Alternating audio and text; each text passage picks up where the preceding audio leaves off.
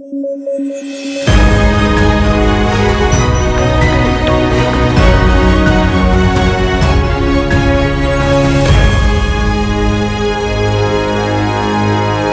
¿qué tal? Soy Alexandra Ames y esto es Debate a través de sudaca.pe y como siempre estamos aquí junto a Paolo Benza y David, y David Rivera comentando las noticias más importantes del día. Y bueno, hoy día tenemos bastantes noticias eh, de temas electorales, pero antes de eso quisiéramos comentar una noticia vinculada a eh, un, tema más anecdótico que le sucedió a una actriz el día de ayer.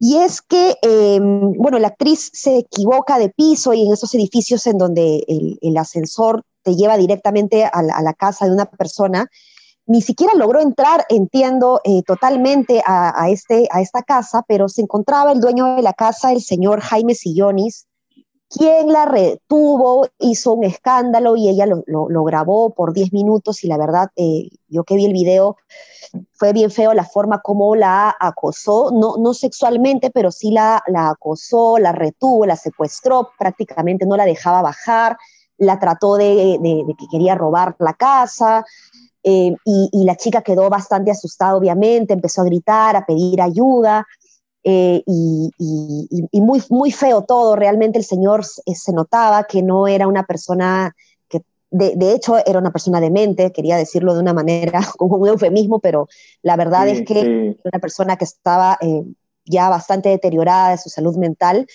Y su mamá también estaba ahí, una señora mayor que trataba de hacerle entender al hombre que él estaba exagerando. Lo, cierto es que al final, pues la chica termina pidiendo ayuda gritando y los del piso de abajo suben por la escalera del otro, eh, por la escalera, ¿no? Del otro lado, por la, por la puerta de la cocina. La mamá abre y los tres chicos entran para sacar a la chica y se nota pues que la chica eh, eh, ya, ya, no puede más al final. Es, es, es muy duro todo realmente, yo no sé cómo lo ven ustedes, pero muy feo lo que pasó a la chica, realmente qué, qué, qué feo lo que ella ha pasado pero también me quedé pensando en, lo deteriorado que está ese hombre en su salud mental y me dio mucha pena la mamá, además, cómo debe soportar en su, en su vejez, en su debilidad, ¿no? Producto de la edad, eh, eh, a una persona así, ¿no? Mira, el tipo está, está absolutamente, yo ahí sí no tengo ninguna duda, el tipo está absolutamente desequilibrado y la señora a mí me dio también muchísima pena, pero muchísima pena, era como, mirar, mirar una escena y tú decir qué pasará cuando se cierre esa puerta, qué, qué, pasará detrás de esa puerta, ¿no? Pero bueno. Sí. El infierno, sí, a mí, a, mí, también me, bueno, además de que me angustió ver eh, este video de 13 minutos con 13, la chica intentando, 13 minutos, ¿no? y como una película de terror, sí, sí, sí. Porque además el tipo, digamos que, o sea, el tipo está demente, pero además intenta tocarle en algún momento, quitarle el bolso, meterse al ascensor con ella. Sí, o sea, creo que para cualquier mujer o una, digamos, o u otra persona que no tenía forma de defenderse en ese momento, porque la única forma de defender de ese pata en ese momento, si no aparecían los vecinos, era irte a los golpes y meterle un queche. O sea, no, hay forma de resolver un tema porque el tipo no entendía ni cuando su madre le hablaba, ¿no? Claro, claro. es una persona que no le Ahora, ese pata debería estar encerrado en algún eh, ¿cómo se dice? Una este, institución, una institución de salud mental, ¿no? De esas que no existen. digo, Eso es verdad, eso es verdad. Eso es verdad. sí, sí, sí. Eso a mí me sorprende lo poco desarrollada que está la salud mental a nivel público. Increíble. O sea que. Y la mamá debe un, infierno diario con, su hijo. Sí, terrible la, vida que debe llevar la mamá. Bueno, igual la fiscalía ha presentado pues una denuncia contra eh, eh, el señor Jaime Sillonis, el candidato Sillonis ha sacado en Twitter Em, ha dicho que no tiene nada que ver con el señor, que no es su familiar, ¿no?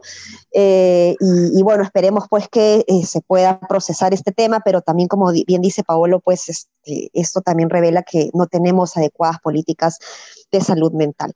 En fin, pasamos ahora sí a los temas electorales y el día de hoy ha sido bastante comentado eh, la encuesta de Datum. Tenemos que Forsyth sigue liderando en las encuestas con un 13%. Recordemos que en el mes pasado la misma encuestadora, Datum, arrojaba un 10% para Forsyth. Entonces, es decir, ha subido tres puntos eh, el candidato Forsyth según esta encuesta. Tenemos en segundo lugar a Keiko Fujimori con 6%, Mendoza y Guzmán empatando con 5%, y después de eso, pues el resto de candidatos. Es decir, de más de 20 candidatos, tenemos solo uno que pasa el 10%, solo uno que pasa el 5%, dos que están ahí y el resto, que estamos hablando de 16 candidatos, más de 16 candidatos con menos del 5%. ¿Cómo lo ven ustedes, David? dale, David. Paolo. No, te, decía que yo creo que lo más sorprendente de la encuesta es el porcentaje que tiene para el Congreso de Acción Popular, ¿no? Acción Popular tiene inusuales 11%, si no me equivoco, acabo de cerrar la... 11%. 11%, inusuales 11%. de voto para el Congreso. Ahí te das cuenta que si bien la manifestación ha sido masiva, multitudinaria, etcétera, nunca una manifestación por norma, a menos pues que sea una revolución popular, termina siendo significativa de la mayoría per se, ¿no? Sí. Ahora, puede, puede ser que sea más recordación de marca, que la gente no sepa por quién votar y, y dices Acción Popular porque es la marca más conocida. Pero no tal vez incluso. Yo, ya esa teoría. Tal vez incluso. Esa teoría ya no, ya no me ya no me, me alcanza para explicarlo, ¿ya? Lo que mm. pasa es que estamos eh, también que tenemos que entender que esto es a nivel nacional y quizás la tirria que le hemos agarrado a Acción Popular es una tirria muy limeña, ¿no? Cierto. Puede ser. Y en, Acción, en, Acción Popular, pues es, es como ustedes dicen, un, partido de, tradición, ¿no? Es de los más antiguos, después del APRA. Sí. Y eh, los congresistas, pues deben tener una relación ahí de, de clientelismo bien fuerte en las regiones, ¿no? Entonces, este, sabe Dios, pues, que, cómo reaccionan los, los correligionarios en, en regiones, ¿no? Y en el tema presidencial específicamente, eh, digamos, Forsyth recupera el puntaje que había perdido, no todo, hay, que, porque hay que ponerle, digamos, en los últimos meses. También hay un margen de error de 2,8%, así que puede ser que parte sea margen de error, pero más bien la lectura puede ser también de que casi nada se mueve, ¿no? Y que estamos a enero, los candidatos han tenido mucha exposición y como que esto que hablábamos hace un mes, ¿no? esto de que siendo el COVID el tema más relevante, tengamos una elección eh, como la, municipal de Lima, con un tablero que se mueve muy poco hasta el final, y que si siempre se resuelve en las últimas dos semanas, ahora ya, o sea, digamos, si el 30, 40% decía al final, tal vez vamos a tener al 60, 70% que decida al final por quién votar, eh, porque tenemos candidatos como Verónica Mendoza y Julio Guzmán, que están teniendo exposición mediática y están paralizados, totalmente paralizados. Y que además eh, tuvieron una muy buena intención de voto en las elecciones anteriores, ¿no? Sí, lo que pasa es que son blancos muy fáciles, ¿no? Para la discusión. Al final, la izquierda es la izquierda y Guzmán es un blanco demasiado fácil. Todo el mundo, no sé por qué le pega a Julio Guzmán. Digamos, algo de Julio Guzmán todo el mundo lo comparte, algo de Julio Guzmán todo el mundo hace sorna, ¿no? Los otros están como más este, calladitos, pero ellos dos sí los veo, los veo paralizados, pero por eso, ¿no? En línea con lo que decía Ale sobre el tema de Lima y los opinólogos, que todo el mundo cree que todo el mundo odia a Julio Guzmán, cuando miras el rechazo, el rechazo de Julio Guzmán es de 11%, el de Verónica Mendoza 12%. O sea, la que tiene un nivel de rechazo que creo que descarta que vaya a ganar una elección es Keiko Fujimori 52%, ¿no? La mochila. Claro. Después todos tienen, todos pueden terminar corriendo. O sea, todo está todo el tablero está, digamos, por definirse recién. ¿Saben qué me preocupa? ¿Saben qué, una, cosa me ha, preocupado la encuesta? Perdón que les ponga, no sé si vieron el tema de si la gente quiere ir a votar. En octubre, el 66% quiere ir a votar. En diciembre subió a 74%. Digamos, coincide con que la segunda, con que la ola comienza a bajar. Pues y solamente de diciembre, enero ha bajado 3%. Sí, claro. El temor, el temor, os digo, es, un temor para el país en realidad, es que si de acá a abril la segunda ola corre, no, eh, no sé cuánta gente finalmente eh, va a terminar yendo a votar, ¿no?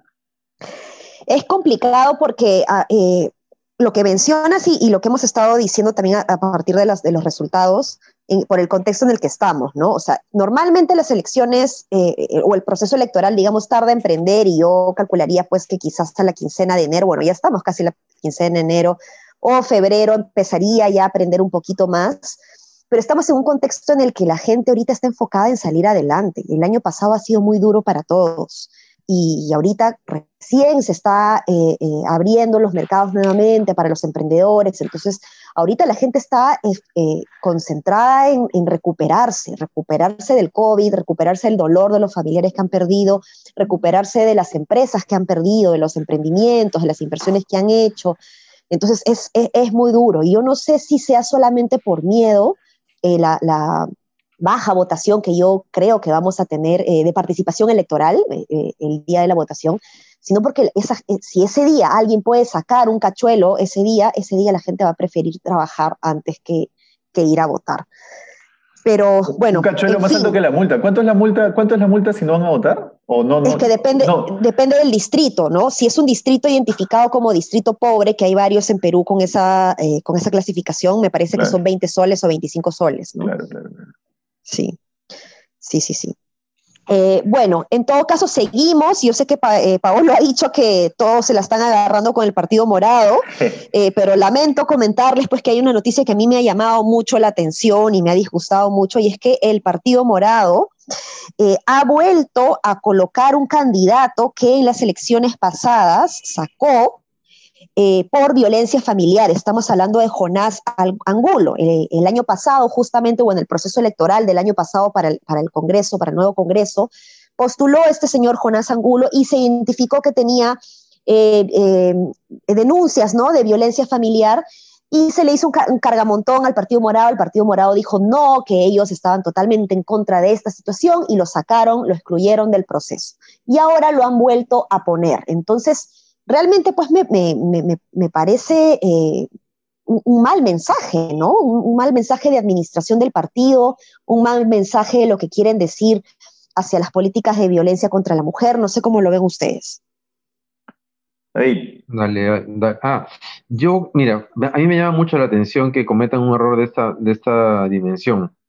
Eh, si es que habiendo pasado lo que has relatado, eh, ellos no tienen un, argumento para, digamos, que, diga, por ejemplo, que han investigado el tema y que están convencidos de que este señor no, no hizo lo que se supone que hizo, el señor Jonás Angulo, eh, pucha, sería lamentable que, que, lo hayan puesto de nuevo. Eh, no, o sea, sería extrañísimo. Es el gran problema, vuelvo siempre sobre esto cuando, cuando analizo, por ejemplo, lo de Susana Villarán, que es el gran problema de ponerte como lema política decente. Si te pones como lema política decente, vas a estar totalmente sujeto a este tipo de, fiscalizaciones constantes y de, y de sorna constante ante tus propios errores que no, quién sabe, de repente hay una explicación, ¿no? lo que pasa es que, eso, es, que son, es que igual, no, son gestos, en política todos son gestos, y ellos han explicado, han dicho, no, es que no fue realmente así, no hubo violencia familiar, pero lo mismo están diciendo en el partido de Forsyth del candidato de Piura, que también tiene una serie de denuncias de violencia familiar, y también él está eh, eh, eh, diciendo, no, no ha sido realmente así, es que no ha pasado eso realmente. Entonces, es complicado, yo sé eh, que, pero creo que los candidatos pues tienen que ser intachables, ¿no? Intachables eh, y, esto pues termina pues ensuciando más al partido, ¿no? Mm. Es verdad. En fin, bueno, eh, cerramos con esto, creo, el bloque electoral y pasamos a un tema vinculado a la gestión del COVID. Y es que em, el día de hoy, en una entrevista que sostiene Pilar Macetti, ella revela de alguna forma que discrepa, eh, pero lo dice eh, buenamente, ¿no? De mi amigo Waldo Mendoza, con el término de la segunda ola, ¿no? Según la ministra de Salud, ella insiste en que ya nos encontramos en una segunda ola, mientras que el ministro de Economía, Waldo Mendoza, sostiene que esto es un rebrote definitivamente, a ver, yo lo veo como un problema de, de, definición de nombres. Yo creo que lo cierto, y, aquí la ministra de Salud fue muy práctica y dijo, lo cierto es que estamos en una situación de emergencia, ¿no? Eh, y agrego yo, en donde no hay suficientes camas UCI, en donde cada día vemos más contagiados, más gente necesitando eh, eh, entrar al hospital, entrar a, y necesitar oxígeno, necesitar camas UCI. Entonces, eh, creo que eh, hay que ser prácticos y, no darle tanta vuelta al término, pero creo que sí, David, ahí es más eh, juicioso con, la definición, ¿no? Em, creo que, que creo que además de una definición, cuando Waldo Mendoza sustentó su punto de vista del rebrote, lo que él estaba argumentando es que no iba a haber segunda ola. Y por eso es importante. Y, además, te, interrumpo, te interrumpo para complementar, discúlpame David, porque además él dijo de que ya habíamos llegado a la inmunidad del rebaño en algunas zonas, si no me equivoco, ¿no? Exacto, sí. Entonces, y eso es interesante porque una derivada de esa afirmación de Massetti es que si Waldo Mendoza sigue creyendo que no va a haber segunda ola y que esto es un rebrote, una conclusión posible es que él puede estar en contra de las medidas eh, más restrictivas y que si en dos semanas el gobierno decide por más medidas y él sigue creyendo lo mismo, el MEF seguramente su posición va a ser no, sigamos con las cosas como están porque no va a haber segunda ola, ¿no? Sería bueno saber un poquito más de eso. Ojalá que en la conferencia de prensa que viene, este, algún periodista le, les pregunte eso, ¿no? ¿Cuál es, ¿Cuál es la posición del MEF sobre lo que se viene haciendo o sobre las medidas que se están tomando? Es muy inteligente Pilar Macetti como política, ¿no? Creo que, por eso ha sobrevivido, digamos, a, tanto, ¿no? Este, es bueno, eso no quiere decir que sea mala gestora pública, eso, digamos, pero como política es muy inteligente. Y creo que ahí yo lo leo como que políticamente está, eh, pero es un gestito mínimo, ¿no? Es decir, bueno, si es que la segunda ola es muy fuerte y mi sector yo no lo he preparado y es muy evidente, podemos decir que el Ministerio de Economía no quería, no quería cerrar más, de o sea, no quería cerrar más como era necesario, ¿no? Algo así, no sé. No, perdón, ¿cómo decías Pablo que el, el, MEF no quería más qué? No quería cerrar más cuando sí era necesario, ¿no? Claro, claro, sí. Sí, pues bueno, pero en una semana o dos semanas sabremos si es que esto es segunda ola, ¿no? ¿no? Porque no sé si ahora han visto que Estados Unidos ya anunció dos variantes nuevas, digo, propias estadounidenses, además de la británica que tienen dentro. Y en la semana se conoció esta variante brasilera. Y ya, ah, claro, en Estados Unidos me han asustado más, la verdad. Y la verdad que me ha asustado cuando he leído, porque el parte que he hecho el estudio, este, está hablando de unos, de unos niveles de mutación. El parte dice algo así como que, como que el nivel de mutación es muy, muy grande en tan poco tiempo. Eh, o sea, como que entonces, claro, y, dice, y por eso incluso, dice, ni o sea, no podemos atrevernos a, afirmar que totalmente que la vacuna va a servir o no. Eh, pero bueno, en fin, me imagino que en las siguientes semanas hablaremos mucho más de estas, de estas variantes y de, lo, y de lo que puede venir. Sí, pues complicado lo que se puede venir con las variantes eh, y, y, las vacunas que tampoco sabemos si van a tener la duración de un año, o más, ¿no? Bueno, en fin, para cerrar, porque se nos va el tiempo, no queríamos dejar de comentar eh, que hoy se cumplen dos meses de la muerte de nuestros queridos jóvenes Inti y Brian. Eh, y esto pues eh, es una noticia que seguramente recuerdan mucho los familiares, seguramente muchos jóvenes que han salido a las calles ya no lo tienen tan presente, pero por eso justamente es importante mencionarlo porque todavía no se ha hecho justicia, es decir, todavía no sabemos quiénes son los responsables de estas muertes. Así es. Sí, pues. Y ayer el ministro Hélice, eh, eh, cuando le mencionan el informe que... De la ONU. de la ONU que informa que se, que se cometieron abusos, él dice que el informe es un poquito exagerado.